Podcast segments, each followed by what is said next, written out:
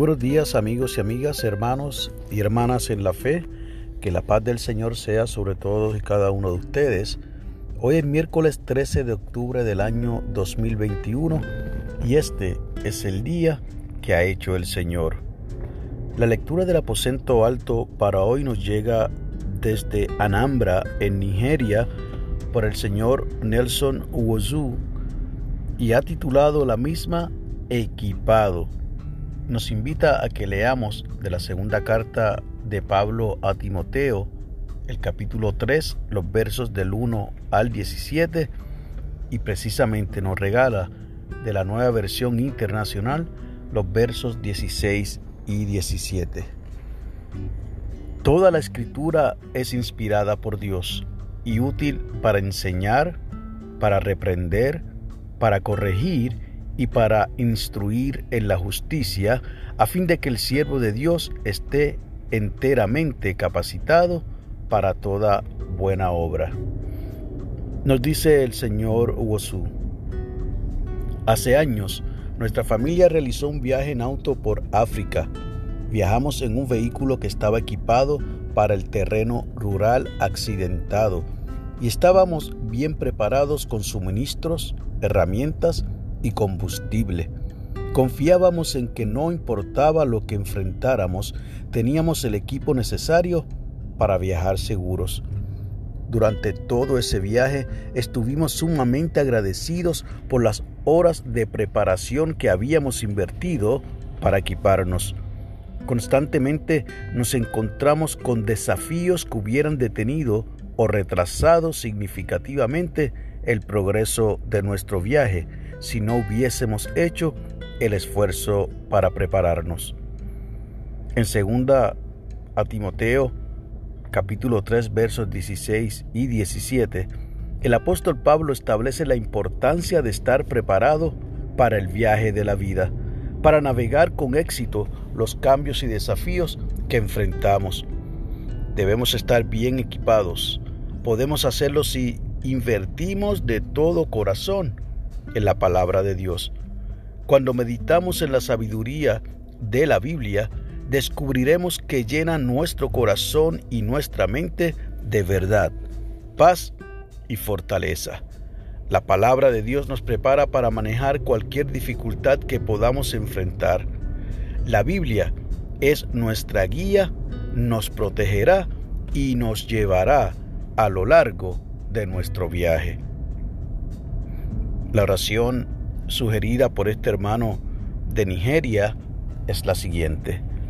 Dios protector, gracias por la sabiduría de tu palabra. Equípanos con tu misericordia para manejar cualquier desafío que la vida pueda presentar. Amén y amén.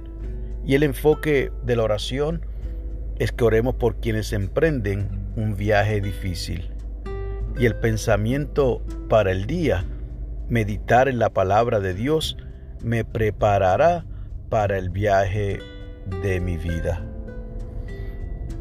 Esta ilustración que nos comparte este hermano me trae a la memoria una reflexión que hiciera una de nuestras candidatas al ministerio en la iglesia metodista El Calvario de Arecibo, nuestra querida hermana Olguita, que tituló ese mensaje Nuestro vehículo todoterreno.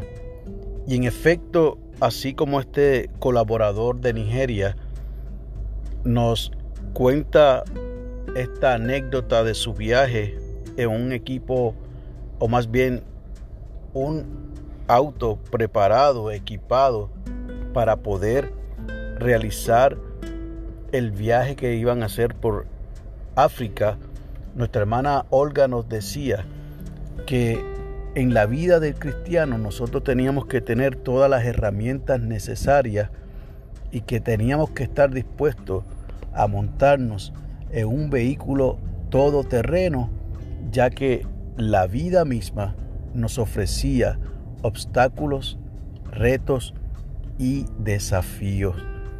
Todavía guardo con mucho cariño un carrito diecast pequeñito todo terreno que esta querida hermana me regaló para que siempre recordara que en efecto la vida del cristiano debe ir en un vehículo todo terreno.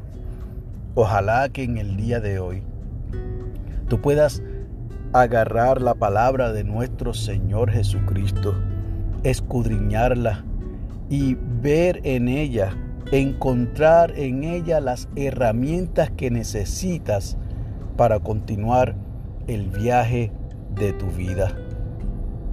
Esa es la palabra del Señor donde podemos encontrar todo aquello que nos permite descubrir la verdadera paz, la fortaleza que el Espíritu Santo nos da a todos y cada uno de nosotros.